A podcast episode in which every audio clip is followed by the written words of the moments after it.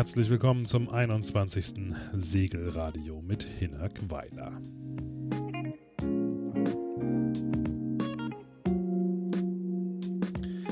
In dieser Episode machen wir nochmal einen kleinen Ausflug zurück auf die Hamburger Hanseboot im Herbst 2017. Da habe ich unter anderem auch Thomas Kiesbohrer getroffen, der mir ein bisschen was erzählt über das Thema Bücher. Denn das kann er deswegen so gut, weil er nicht nur Blogger ist, sondern auch selbst Autor und vor allem aber auch Verleger. Und deswegen habe ich ihn unter anderem gefragt, wie man denn überhaupt Bücher vom Segeln am besten mal schreiben kann. Wie man das Thema angeht, wie man überhaupt auf Gedanken kommt, die sich aufzuschreiben lohnen und wann denn so die kreativen Augenblicke sind. Und das hat er mir ganz ja, persönlich in seiner Geschichte erzählt, wie er seine Bücher geschrieben hat, wie er seine Ideen gefunden hat. Und angefangen haben wir mit seiner Webseite, mit seinem Blog.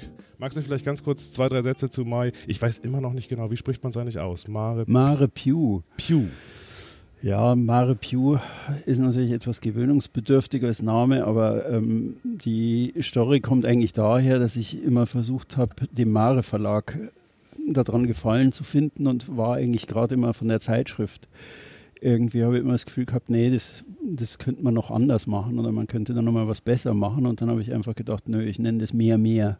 Also italienisch più ist das Wort für noch mehr. Okay. Und mare più heißt mehr, mehr. Okay. Ja. Und ähm, das war so ein bisschen die Inspiration. Und dein Schiff heißt allerdings nicht so, sondern. Das heißt Levche. Genau, genau Levche. das, das Liebchen. Ist, genau. jetzt allerdings dann nicht italienisch. Das ist nicht italienisch, nein. Ähm, der Blog, ähm, da habe ich immer überlegt, die Motivation war am Anfang eigentlich eine ganz andere. Ich wollte eigentlich, dass meine Frau, die nicht segelt oder wenig segelt, die daheim ist, dass die mich auf meiner sechsmonatigen Tour begleiten kann. Und dann habe ich gedacht, naja, dann schreibe ich halt immer. Die Katrin freut sich, wenn ich da irgendwie was schreibe und dann kann die das abends immer lesen. Das war so die Anfangsmotivation. Äh, mein Boot heißt äh, Niederdeutsch Levje, weil mein erstes Boot diesen Namen hatte. Ich habe wenig Beziehungen irgendwo an den Niederrhein, aber der Eigner hat das Boot Liebchen, Levje genannt und hat mir irgendwann erklärt, sie hätten sie daheim immer nur ihr Liebchen genannt. Und ich fand das so faszinierend, dass ich den Namen erst übernommen habe. Und mittlerweile ist es mein zweites Boot, das auch wieder Levje heißt, weil daheim ist es halt einfach das Liebchen. Wo ist denn das Liebchen gerade?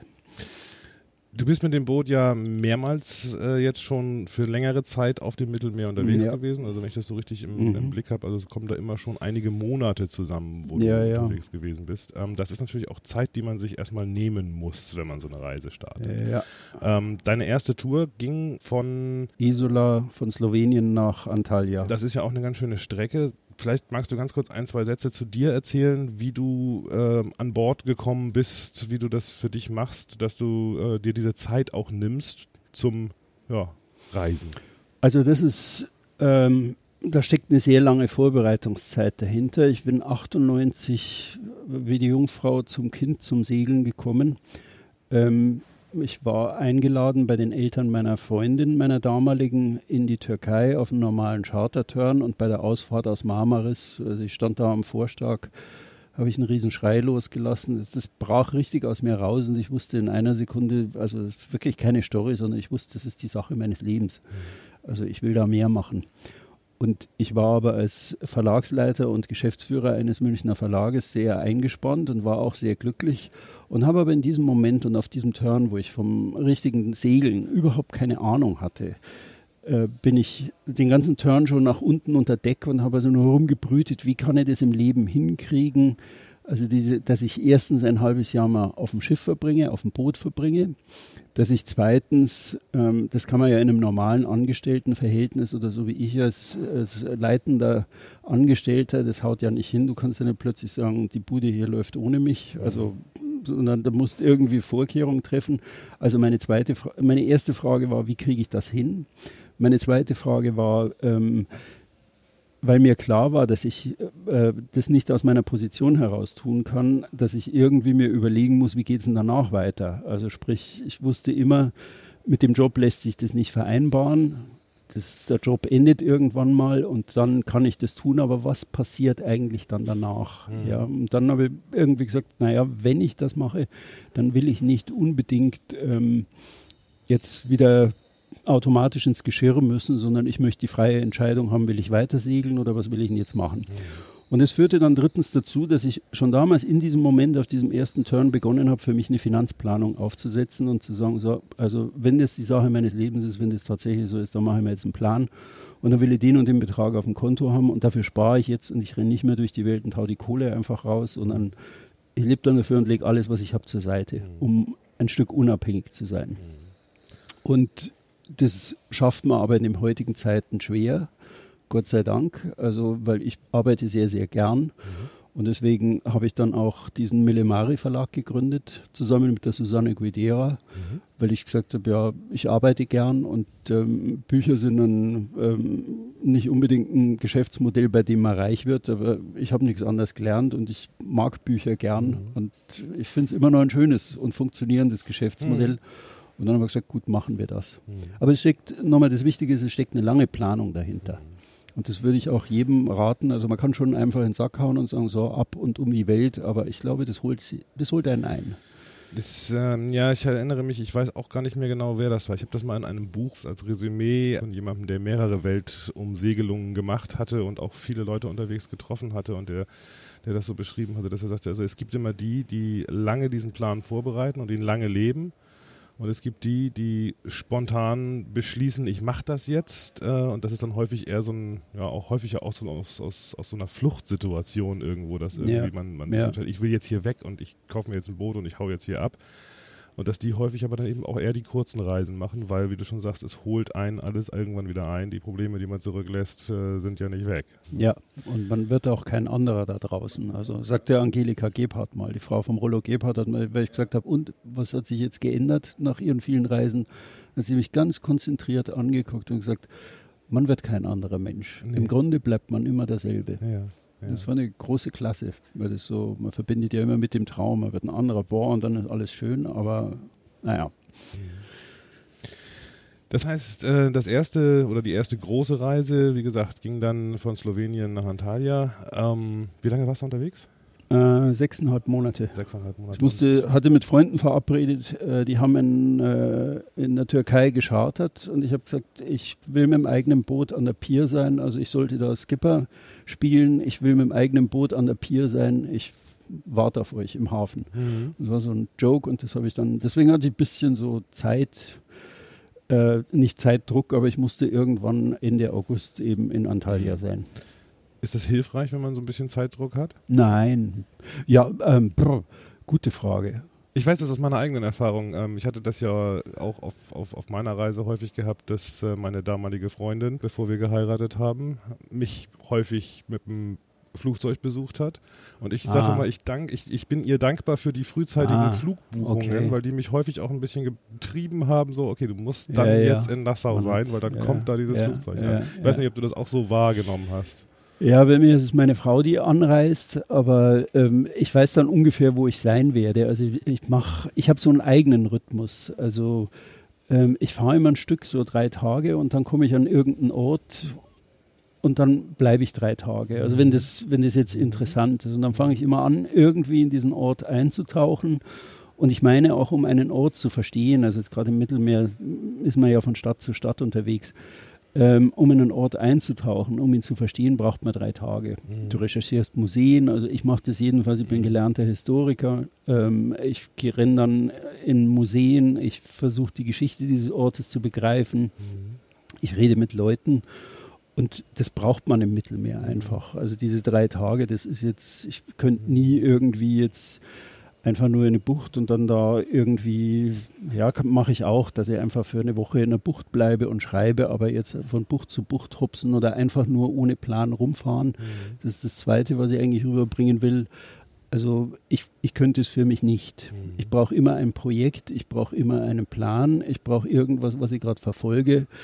Ähm, nur rumfahren hat ein guter Freund von mir mal gesagt, der viele, viele Seemeilen auf dem Buckel hat. Also nur rumfahren ist nicht. Mhm. Also ich bin immer mit irgendwas beschäftigt oder habe so mein eigenes Projekt, für das ich gerade recherchiere. Und da plane ich aber auch nicht, sondern komme dann urplötzlich, wenn mich ein Sturm da hintreibt, nach Crotone, entdecke dann das Crotone, also in der Antike eine wichtige Siedlung war und dann entsteht da eine Story draus. Mhm. Ja, jetzt, Teil. jetzt merke ich gerade, wir sind schon quasi in dem, in dem übernächsten Thema sozusagen ah, drin, okay. äh, über die Frage, äh, ja, es geht also auch ein bisschen natürlich um die Frage, äh, du arbeitest an Bord, du schreibst deine Bücher ja, an Bord. Ja, Mittlerweile sind es ja, mehr als nur dieses äh, erste geworden, sondern du hast auch noch einen Sommer in Sizilien äh, verbracht oder um Sizilien verbracht. Muss, muss man schnell zählen, ja. Die, weil die ganze Herausgeberschaft hier beim Millemari, die, wir machen die Bücher auch. Also eigene Bücher sind es jetzt zwei und das dritte kommt im April in einem größeren Verlag, nicht mehr bei Millemari, was eine okay. richtig große Story ist. Okay.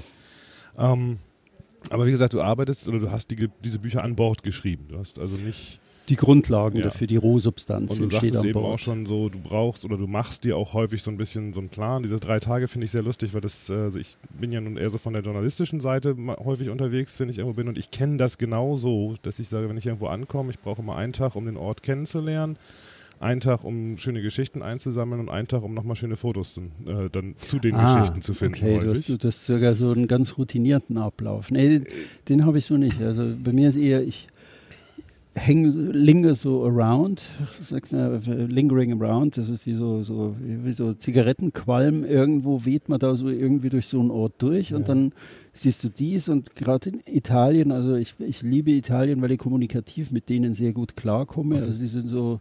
Du sprichst Italienisch? Ja, ja, ich ja. spreche gut Italienisch und dank Susanne, die mich immer gedrillt hat, also meine Geschäftspartnerin, ähm, und das ist der Schlüssel zum Schloss. Und dann kennt man den Gianni und dann Hi Francesco und ja. dann ist irgendwie schon. Das und dann fragt man, wo gehst du eigentlich mit deiner Freundin hin? Ja. Dann fragt der, weil ich gut Italienisch spreche, sagen die dann, willst du nur Bella Figura machen oder wirst du richtig gut essen gehen? Ja, ja. Also man erreicht über diese Sprache sehr schnell so ein, so ein Vertrauensverhältnis, ja. wo die einem dann auch irgendwas zurückgeben. Ja. Und dann komme ich so in diese Geschichten rein oder komme an Dinge ran und dann erzählen die mir auch was. Aber dann geht's los. Fährst du schon los mit dem Plan, ich schreibe über diese Reise jetzt ein Buch oder ist es mehr so, ich fahre los, ich gucke mal, was passiert und wenn es interessant ist, mache ich, mache ich oder nehme ich diese Reise als Teil meines, meines Buchs mit auf?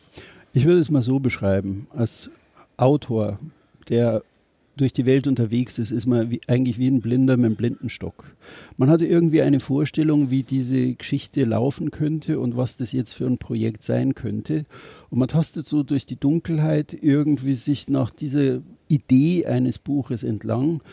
Aber da findet man links und rechts dann noch andere Sachen und bis das dann so wird, wie man, wie man dann denkt, das ist ein langer Weg. Also ich will sagen, man fährt mit einer Idee los, aber das ist nie das, was dabei rauskommt. Also man braucht ein, ein Anfangsprojekt, wo man sagt, ja, das möchte ich jetzt so und so machen.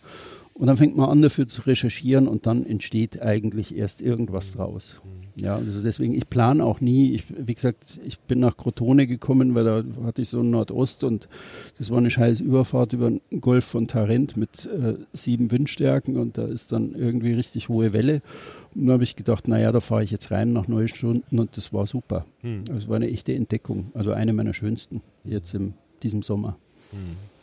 Ähm, was mich jetzt ein bisschen, äh, also nochmal zum Zusammenfassen, äh, du sagst also, du, du hast eine Idee, mit der du startest ja. und äh, aus der entwickelt sich dann eigentlich erst die Geschichte. Ähm, wenn jetzt jemand sagt, ich habe jetzt vor, ich nehme jetzt mal so als ein Beispiel so eine klassische, ich mache jetzt eine Ostseeumrundung äh, oder äh, ich plane jetzt mit meinem Boot einmal von England nach Gibraltar die ganze Küste runter. Ähm, du würdest also dann auch schon so jemandem empfehlen, sich vorher, vorher mal Gedanken zu machen, an welche Orte komme ich, was gibt es da vielleicht zu sehen, ähm, dass man sich schon mal so ein bisschen vorplant? Jein, ein klares Jein. Auf meiner ersten Reise bin ich ohne Plan losgefahren und ich hatte nur eine eiserne Regel, weil ich als Geschäftsführer Knallauffall abberufen worden war. Nach äh, 22 Jahren habe ich gesagt, okay, ich denke jetzt, ich will jetzt einfach meinen Traum mal wahr machen. Ich will segeln, aber ich werde nicht über meine Zukunft nachdenken. Okay. Sie haben gesagt, sechs Monate denke ich jetzt nicht drüber nach. Aber man kommt ja nicht aus seiner Haut raus. Ja. ja. Und ich habe das tatsächlich geschafft, nicht über meine Zukunft nachzudenken.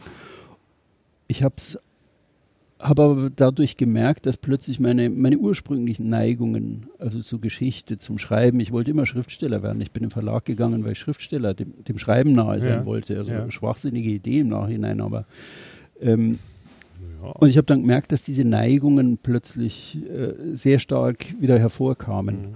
Und daraus entstand dann irgendwie, dann war Susanne, die meinen Blog gelesen hat, also meine Frau hat ihn auch gelesen, aber vor allem Susanne sagte, plötzlich, Mensch, weißt du eigentlich, dass du saugut schreiben kannst? Ich sage, nee, vergiss es, das ist für Katrin, ja, das mache ich so, vergiss es, Pillepalle, das ist mein Geschreibsel, habe ich immer gesagt. Und Susanne sagte, ja, wie wieder irgendwas gepostet und Susanne sagte, das ist super, was du schreibst, ja, mhm. also mach da mehr draus. Und dann es ist es gut, wenn man spielerisch rangeht. Mhm. In der ersten Phase, wenn man also sich so mit dem Gedanken trägt, ich könnte was schreiben, also ja, den Krampf draußen lassen und ganz spielerisch rangehen. Mhm. Wenn man dann schon erste Erfahrungen gesammelt hat, man hat einen Blog, man ähm, hat äh, irgendwie schon mal einen Artikel geschrieben, man, man hat irgendwas gemacht, mhm. dann würde ich sagen, ist es nicht von Nachteil, wenn man eigentlich jetzt in die Ostsee geht, mit einer Idee losfährt, was man machen will.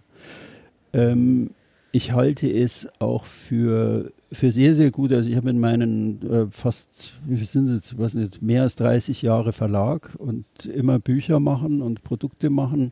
Ich hatte relativ schnell den Eindruck, ähm, ein guter Autor ist nichts wert ohne einen Lektor. Das ist ein mhm. ganz eiserner, eherner Grundsatz. Mhm. Autoren können sich sehr viel ausdenken. Autoren können wirklich gute Grundideen haben. Mhm.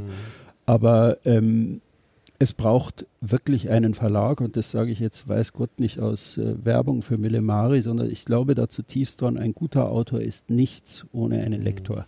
Das ist so. Ja. Es ist, es ist äh, zweifelsohne. Also vieles von dem, was man schreibt, ergibt für einen selbst ja auch Sinn, wo dann einfach ja, auch, auch, gewisse Vorerfahrungen äh, eine Rolle spielen. Ja, auch, auch, äh, Sie wissen auch über den Markt. Du weißt ja als Autor, du hast ja keine Zahlen. Ja, was verkauft sich gerade, was läuft gerade, was, wie ticken die Menschen, die Bücher lesen. Ja, das, das ist ja eine ganz, ganz spezielle Klientel und also dieses Wissen, das, das wird erst wirklich dann, wenn man ähm, wenn man einen Lektor hat, der das kritisch so begleitet, was man macht, ähm, dann schärft sich auch ein Thema. Mhm. Also das ist so Stufe 3. Also Stufe 1, gehen Sie spielerisch ran, segeln Sie los, äh, sagen Sie sechs Monate, ich denke jetzt nicht drüber nach. Lassen Sie die Dinge eigentlich ähm, irgendwie kommen, wie sie kommen. Stufe 2 ist, man hat schon mal was gemacht und sollte dann eigentlich mit einem groben Thema losfahren. Und die Stufe 3 ist dann, dass man sich wirklich einen Profi sucht, wie immer der ist, mhm. ein wohlmeinender Mensch, der auch eine Neigung zu Bücher, Büchern hat und der das kritisch beurteilt. Mhm. Vielleicht wirklich jemand aus einem Verlag, wo man seine Idee dann schärft und seine Idee dann eigentlich weiterentwickelt. Mhm. mhm. Das passiert aber, wenn du jetzt sagst, die Idee weiterentwickelt, das heißt dann aber eigentlich idealerweise passiert das natürlich nach der Reise. Auch da gibt es keine Regel. Es gibt ähm, Dinge, also im Moment habe ich zwei Projekte im Kopf, ähm, die entwickle ich jetzt vor der Reise. Die sind, die sind vor der Reise. Ja, das versuche ich vor der Reise schon zu schärfen. Ich habe versucht, vorher mit Verlagen darüber zu reden. Also das entwickelt sich alles ähm, gerade vor der Reise. Es gibt genau den anderen Fall, wo ich jetzt drei Jahre an einer Idee gearbeitet habe und ich habe das mit wenig Hoffnung einem großen Verlag angeboten. Das ist äh, von Deutschlands größtem Verlag akzeptiert worden innerhalb von zwei Tagen mhm. und äh, war sensationell. Ja, mhm. also es wird ähm, im April jetzt kommen. Also, also manchmal, da gibt es alle Möglichkeiten. Ja, manchmal ist man auch mit seiner Idee schon so gut, dass der Verlag sagt, ja, jetzt betrachten Sie es nochmal aus der Richtung und aus der Richtung und machen Sie die Geschichte nochmal so und lassen Sie das aus Ihren Geschichten raus und dann entsteht da wieder was anderes draus. Wäre es für euch sinnvoller, wenn ich mich mit, mit einer Idee sozusagen bei euch vorstelle oder würdet ihr von vornherein schon auch sagen, nee, ähm, mach mal deine Idee und, und, und hab mal schon ein bisschen was dazu geschrieben, dass wir das auch abschätzen können, was, was dabei rauskommt? Ich würde einem Autor immer raten, möglichst früh den Kontakt zum Verlag zu suchen. Ja. Die Schwierigkeit ist, ähm, die meisten Autoren denken, ähm, man könne Ideen klauen. Ich habe in drei Jahrzehnten Verlagsleiter für mich den Spruch entwickelt, also man kann Ideen kopieren, man kann sie aber niemals klauen. Und mhm. nur derjenige, der eine Idee hat, der ist der Richtige, um die Idee auch umzusetzen. Gut, mhm. manchmal gibt es, wie die Geschichte der Erfinder lehrt, da gibt es Leute, die haben irgendeine Idee in die Welt gesetzt und jemand anderer hat sie verbessert. Aber man kann sie nie klauen. Ja? Jemand mhm. anderer macht es halt besser. Also man muss ein gewisses Vertrauen haben. Ich würde aber einem, einem angehenden Autor, der meint, er hat eine gute Idee, eigentlich immer dazu raten, nach sorgfältiger Abwägung, wie leicht das kopiert werden kann, würde ich immer also raten, eigentlich mit einer Person seines Vertrauens zu reden oder mit, mit eben mit einem Verlag mal mhm. zu reden und zu sagen, hör mal, ich habe da die Idee, ähm, was haltet ihr davon? Mhm. Weil die, die Schwierigkeit, die wir hier haben, ist, ähm, da kommt jemand mit einem Manuskript über, ich weiß nicht was, ich bin auf dem, auf dem Surfboard um die Welt äh, gepaddelt, das Manuskript ist fertig und du guckst es an und sagst, naja, okay, das ist rekordverdächtig, das ist super, ähm, aber man hätte es doch noch anders machen können. Ja, ja der hatte ja. zum Beispiel zwei Kinder dabei und auf dem Surfboard mit zwei Kindern ist wirklich ganz blöde Geschichte und gesponnen. Absolut. Aber diesen, diesen Kinderaspekt, ja. den hätte sie doch noch viel stärker herausstellen können, weil da, da, da, was passiert in Familie auf engem Raum ist ein Riesenthema. Ja, also so, das, ein, ein Autor ist nichts ohne seinen Lektor. Es ist so. Man braucht einen guten Lektor. Das ist ja, das ist, ist erschließt sich auch gerade so ein bisschen. Also wenn du, wenn du das so sagst, ähm, dass natürlich, wenn das, wenn das Manuskript fertig ist, dann ist man natürlich auch als Autor unter Umständen auch viel, ja, wie soll ich sagen, viel weniger zugänglich für Verbesserungsvorschläge, als wenn man ja, das noch eine Idee in, in, der Entstehung ist und dann jemand ja. kommt und sagt, Mensch, geh doch mal so ein bisschen mehr in die Richtung und du sagst, Mensch, das ist eine tolle Idee. Und wenn ich aber jetzt schon 500 Seiten da geschrieben habe und dann sagt jemand, ja, aber so ab Seite 15 hättest du eigentlich eher die Richtung einschlagen ja, ja. sollen, dann ähm, das natürlich Das macht es oft schwierig, weil ja. man sagt, also äh, gerade Segler haben ähm, die, das Glück, dass sie sehr, sehr viel erleben. Aber dummerweise in Deutschland ist die Schreibausbildung sehr, sehr schlecht. Also wir ja. merken, dass in Deutschland die Leute viel, viel schlechter schreiben als beispielsweise in äh, Italien oder in, äh, im angloamerikanischen Raum. Also wir haben jetzt verstürmt für, diese, für dieses Buch haben wir äh, drei Amerikaner und da musste nichts redigiert werden, ja, ja, Weil, das, weil die Artikel waren so gut und so qualitativ so hochwertig, da muss man nichts machen. Und also an, an deutschen Geschichten muss man eigentlich komplett Hand anlegen. Mhm. Ja, das ist viel, das erfordert viel, viel Arbeit, viel, viel Fingerspitzengefühl. Ähm, das, das ist auch eine, eine Sache, die man eigentlich sehr früh mit dem Verlag oder mit dem Lektor klären könnte. Also wie, wie gut ist das, was ich schreibe und was, was kannst du mir für Tipps geben, mhm. dass ich besser mhm. schreibe oder wie, wie baue ich eine spannende Geschichte mhm. auf oder ist, also, ist natürlich jetzt gerade, jetzt hast du dir gerade selbst eine Steilvorlage äh, verpasst. Ich weiß von einigen Lehrern, die diese Sendung hören. Ähm, was, ist, was, was ist dein Kritikpunkt an der Schreibausbildung in Deutschland? Also die äh, im angloamerikanischen Raum, ich weiß das, weil der Sohn meiner Frau ähm, in Irland im Internat war, dort werden viele Aufsätze geschrieben. Ja. ja. selbst in Mathematik schreiben die Aufsätze über Pythagoras, die rechnen ihn nicht. Bei uns musst du ja. halt äh, den Pythagoras, den Satz des Pythagoras kennen und rechnerisch anwenden können. Ja. In der Anglo angloamerikanischen äh, Ausbildung spielt das Aufsatzschreiben, also seine Gedanken zu Papier bringen, die unterschiedlichsten Sachen immer wieder betrachten. Ja ähm, das spielt eine sehr große Rolle und in der schulischen Ausbildung bei uns wird das eigentlich immer flacher. Ja. Und du merkst es wirklich, wenn du, also ich, ich, finde, es hat Einfluss auf sehr, sehr viel. Also es hat Einfluss auf die Qualität von, was, was in Facebook die Leute oft schreiben. Ja, ja. Das ist, also es ist so eher, in Deutschland ist es eher so hammerhart rausgeballert und oft so ohne alles Plattform und wupf, ja, ja so pump, harsch. Und dem, also alles, was wir in Italien oder in, in England oder in äh, USA, in Facebook dann auf unseren Segelseiten sehen, also das, das spielt dann schon auf einem ganz anderen sprachlichen Niveau. Okay. Das führt dann auch dahin, dass es zum Beispiel in Italien eine Segelgruppe gibt, die sich nur mit dem Meer literarisch beschäftigt. Aha. Ja, also die, die schreiben nur literarisch über das Meer, haben da auch einen Ansporn. Also wäre für mich in Deutschland nie denkbar. Mhm. Ja, weil das, da gibt es keinerlei Ehrgeize, irgendwas, irgendwas in dieser Richtung zu machen. Ja. Und ähm, das ist, ist einfach, ich merke es auch selber, weil ich selber jetzt auch nebenbei, jetzt vor drei Jahren habe ich einen großen deutschen Schulbuchverlag beraten, die bestätigen mhm. das alle, dass das mhm. halt so mhm. dieses, diese Schreibfähigkeit, die Artikulationsfähigkeit, das ist bei uns halt, es wird viel mehr auf Effizienz in Richtung äh, Naturwissenschaft, Ingenieursausbildung mhm. gelegt. Es wäre vielleicht mal eine, eine, eine, Idee, mal so eine Art Schreibwerkstatt äh, übers Meer ins Ach. Leben zu rufen.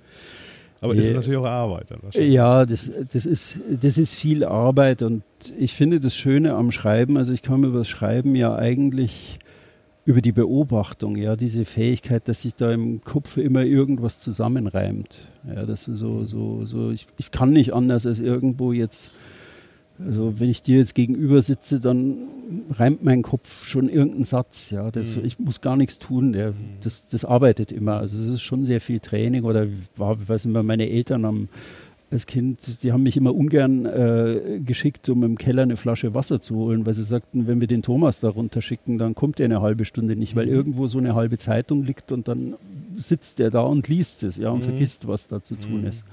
Also man muss schon auch eine, eine Neigung zur Sprache haben und ähm, diese, diese Neigung irgendwie, ja, die muss einem bewusst sein. Aber mhm. es gibt auch in Deutschland viele mhm. Menschen, die eigentlich gut schreiben können. Du hattest vorhin schon erwähnt, ähm, du bist eigentlich Historiker, also ähm, ja. wahrscheinlich ist dein Berufsweg zum Geschäftsführer, zum Verlagseigentümer, äh, zum Buchautoren auch nicht ganz linear verlaufen. Ähm, was für eine, was für eine, für einen Einfluss hat, ich sag mal, deine, deine eigentliche Ausbildung von damals? Also ich meine, wenn ich mir deine Bücher angucke, da spielt auch schon immer so ein bisschen äh, der Blick in die Vergangenheit eine Rolle. Ähm, ist, das, ist das ein, ein, wichtiger Aspekt für dich? Ja, deswegen, weil ich, ähm, also ich habe nicht nur Geschichte studiert, sondern auch Germanistik. Mein ähm, allererster Berufswunsch war, Archäologe zu werden. Und meine Eltern haben mich da eigentlich sehr machen lassen. Also ja. ich sagte, ich will ähm, Germanistik und Geschichte studieren, gab es da überhaupt keine Diskussion. Also ich sagte, ich will das in Berlin machen, war das schon eher ein, ein Affront, weil sie das gar nicht eingesehen haben. Aber was ich machen wollte, ähm, das war eben dieses, dieses sprachliche Talent eigentlich weiterentwickeln, das mir damals überhaupt nicht bewusst war. Ja. Und ähm, ich würde das auch jedem raten, wenn er also jetzt heute über ein Studium oder über einen Beruf nachdenkt. Also mach, was dir Spaß macht, ja. Das, was am Ende rauskommt, ist sowieso ist, was das, ganz das anderes. Das läuft von allein, aber ja. tu etwas, wo, was dir Spaß macht. Weil nur wenn dir etwas Spaß macht, bist du wirklich auch leistungsfähig mhm. und auch leistungsbereit. Mhm. Bei allem anderen, das leistet man ab und findet sich dann manchmal vielleicht beruflich auch in der ganz falschen Ecke wieder. Mhm. Mein Weg in Verlag, ich hatte es schon gesagt, war, ich wollte dem Schreiben nahe sein. Also ich wollte eigentlich mit Autoren zu tun haben. Ich wollte da sein, wo diese, diese Buchideen entstehen, wo Buchideen entwickelt werden. Und deswegen bin ich in Verlag gegangen und fand das dann auch da. Ich habe nur nach vier Jahren gemerkt, dass ich mir meine Leidenschaft für die Geschichte kaputt gemacht habe, weil man so viele naja, Bücher lesen muss, die einfach jetzt kommerziell und für den Markt sind und einfach irgendwelche Schmonzetten, das hat mich eigentlich nie interessiert. Ich habe dann nach fünf Jahren gesagt, also da mache ich mir jetzt eine Leidenschaft kaputt, ich mache jetzt was, wovon ich gar keine Ahnung habe und bin dann ähm, Leiter eines Computerbuchverlages geworden. Ich hatte von Technik nie eine Ahnung, von Elektronik nicht, von Computerbuch und manchmal ist es auch keine schlechte Voraussetzung, etwas zu tun, wo man keine Leidenschaft dafür hat, aber wo man eine, die Fähigkeit entwickeln kann, ein sehr gutes Handwerk zu machen. Mhm. Und das hat mich dann wirklich sehr gereizt und hat mich auch 22 Jahre gefesselt und gehalten, mhm. weil es einfach eine spannende Branche ist. Jetzt hast du eben gerade schon erzählt, du hast, äh, kommst aus einer Computerverlag-Ecke. Das heißt, da stellt sich mir natürlich jetzt auch ein bisschen die Frage, das wäre jetzt auch so die nächste Richtung gewesen. Ähm, das praktische Arbeiten. Also wenn du unterwegs bist, wenn deine Ideen plötzlich dir unterwegs kommen, wenn du äh, ähm, ja, Konzeptideen für, für ein Buch plötzlich entwickelst, ähm, ist das was, was eher am Kartentisch und Laptop passiert oder unterwegs mit einem Notizbuch im Café oder wie ist da so deine, deine Arbeitsweise? Der kreative Moment ist also die, die die beste Zeit sind die ersten 15 Minuten am Tag, wenn ich die Augen okay. aufmache. Da ist das, die Welt scharf und klar ja. und trennscharf. Es, ist, es geht sogar so weit, dass ich eine Technik habe, wo ich abends mit einer Frage einschlafe, auf die ich keine Antwort habe. Ja. Und es muss dann die Frage sein, die mir am Morgen als erstes wieder einfällt und okay. dann kommt mir da auch meistens eine Antwort drauf. Okay. Weil du da so, da, da, siehst du doch alles trennscharf mhm. Und wenn du dann so unter diesen Eindrücken, unter dem Tagesgeschehen, so der Eindrücke bombardiert wirst, mhm. also vor allem über das Smartphone, wir schauen schnell in den Spiegel, wir schauen schnell auf die SZ-Seite, ich gucke ins Handelsblatt, weil mich das eine Wirtschaftswelt immer fasziniert hat. Ähm, wenn man dann so von den Eindrücken des Tages bombardiert wird, dann ist auch Schluss mit Kreativität. Also die Momente, die kreativ sind, sind, deswegen habe ich geraten, eigentlich fürs erste Projekt spielerisch ranzugehen. Die Momente, die, ähm, wo man richtig äh, kreativ sein kann, das sind Momente großer Entspannung. Mhm. Die sollte man suchen und sollte möglichst auch spielerisch damit umgehen, so wie ich das schildere. Stell dir abends vorm Einschlafen eine Frage, auf die du eine Antwort willst und guck halt, was dir am Morgen dazu einfällt. Ja von der technischen Seite her, wenn du sagst, äh, dass du jetzt die Geschichten aufarbeitest, die, die, die Eindrücke, die Ideen des Tages, machst du das mit einem Notizbuch oder äh, machst du das äh, irgendwo mit einem Computer, dass du da irgendwo, also jetzt rein, rein mal so das Handwerkszeug betrachtest? Also ich kann, ich kann meinen neuen Post jetzt erwähnen von gestern Abend. Ja. Ähm, wir übernachten auf dem Schiff von Rollo Gebhardt. Wir haben ja die Bücher von Rollo Gebhardt. Also Susanne hat das entdeckt und organisiert. Und ich hatte wenig Erwartung. Ich kam gestern Abend um äh, halb neun da in den Hamburger Sporthafen und dann lag das Schiff und dann war ich hin und weg. Ja, ja weil das so, also es war einfach so, so richtig nur das Flair da drin. Ja. Das war altes Holz, das ist so, so richtig nordisch gemütlich. Ja, das haut einen, wenn man im Mittelmeer unterwegs ist, da hat man keine roten Polster, weil es eh heiß ist. Ja. Also man braucht jetzt nichts, was das Auge optisch wärmt, sondern das war cozy, gemütlich, wie eine englische Kneipe. Und dann habe ich mich, obwohl ich mit Susanne eigentlich verabredet war, habe ich mich eine Stunde hingesetzt und habe dann einen Post drüber geschrieben. Ja. wie, wie war das, als Rollo Gebhardt mit diesem Schiff vor Grönland kenterte, weil er sich eingebildet hat, er ist nun schon zweimal äh, die Strecke gefahren von den Kanaren nach äh, in die Karibik. Und deswegen hat er gesagt, ich fahre jetzt einfach mal da nördlich rum. Ja. Ich ja. gehe nach Island, gehe nach Grönland und fahre dann nach New York runter. Ja. Und das hat er mit seiner Frau gemacht, die noch nie segeln war. Und dann sind die stockvoll vor Grönland gekentert.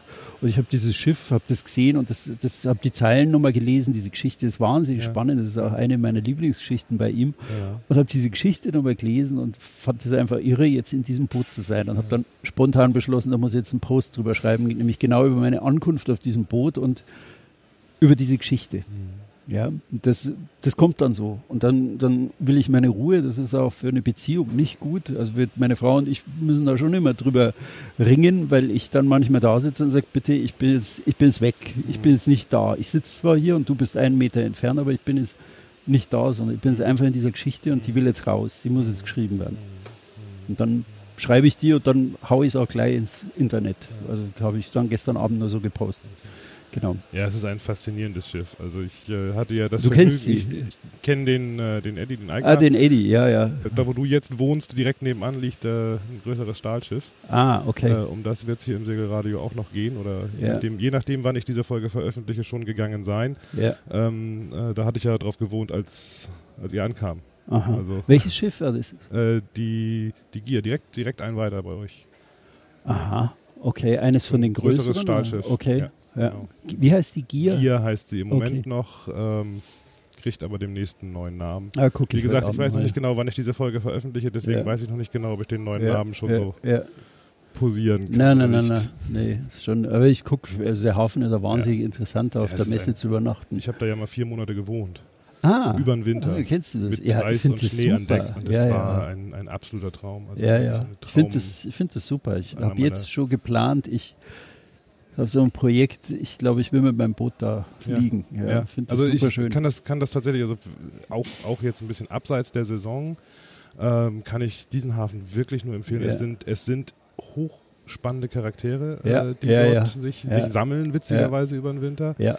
Ähm, und es ist aber auch, es ist aber auch dieses, dieses Hafenflair. Ne? Ja, gerade, ja. gerade wenn es dann aus der Saison rausgeht, wenn dann die ganzen Touristen so ein bisschen wegbleiben, wenn da der Nebel abends durch diesen Hafen zieht und also es ist, es ist ein faszinierendes. wirklich originelle Typen. Also Susanne hat heute früh auch äh, jemanden, der letztes Jahr neben uns lag. Wir, wir sind ja jetzt immer während der Hanseboot hier im Hafen.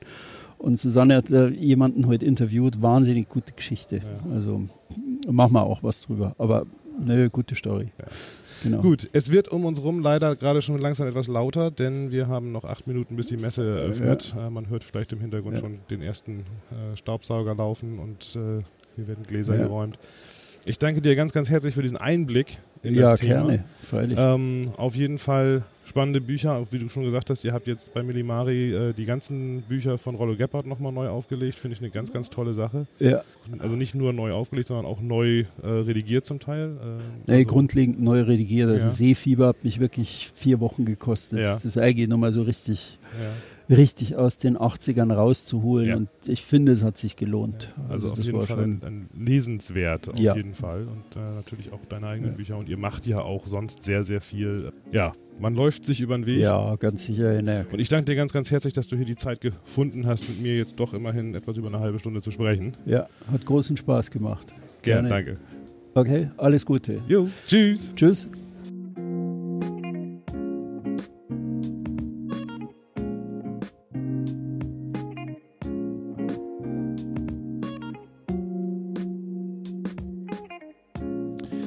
Ja, das war das 21. Segelradio mit Hinak Weiler. Und da ich schon auf Twitter gefragt wurde, die kuschelige Lounge-Musik, die ihr jetzt hier so als Intro im Moment hört, das ist äh, der Song Southside von Lee Rosveer. Und ähm, ich fand den eigentlich ganz nett, mal so ein bisschen was Gemütliches zum Segelradio dazuzustellen. Denn eigentlich ist es genau das, worum es beim Segeln geht, gemütlich von A nach B zu kommen. Und wenn man dabei noch ein schönes Buch schreiben kann, umso besser. Und da haben wir jetzt dankenswerterweise von Thomas ein paar Tipps bekommen. Hier im Segelradio geht's dann demnächst auch weiter. 2018 steht vor der Tür. Unglaublich, ähm, schon wieder ein Jahr vorbei. Aber ja, ich bin gespannt, was dieses Jahr bringt. Ähm, ich weiß jetzt schon, es gibt da ein paar kleine Geschichten in Richtung Segelradio, die da in der Pipeline sind, die da auch gerade am Wachsen sind. Ähm, es kann sein, dass ich hier in Kürze nicht mehr ganz alleine Sendungen veranstalte. Aber dazu zu gegebener Zeit und später mehr.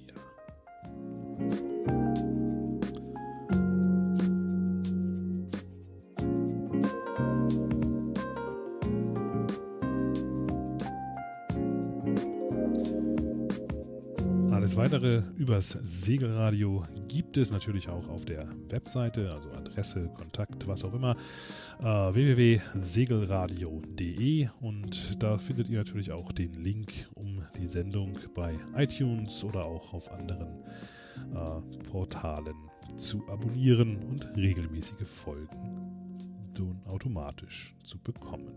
Ja, bleibt mir nur zu sagen, falls wir uns nicht mehr hören sollten, frohe Weihnachten und guten Rutsch und so weiter. Wir hören uns in 2018.